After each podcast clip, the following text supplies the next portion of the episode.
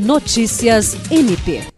O Ministério Público do Estado do Acre, por meio do Centro de Apoio de Defesa dos Direitos Humanos e Cidadania do Ministério Público do Estado do Acre, realizou de 28 a 30 de agosto, em Feijó, o projeto Proteja Mulher. A ação faz parte da programação alusiva ao Agosto Lilás, mês de conscientização sobre a violência contra a mulher com o apoio do Centro de Atendimento à Vítima e Observatório de Gênero, ambos do MPAC, o projeto visitou todas as entidades que compõem a rede de atendimento à mulher vítima de violência doméstica para mapear e diagnosticar os gargalos da rede. Na quarta-feira, 30 de agosto, o projeto promoveu uma oficina com integrantes da rede visando capacitá-los e integrá-los para um melhor atendimento às mulheres vítimas de violência.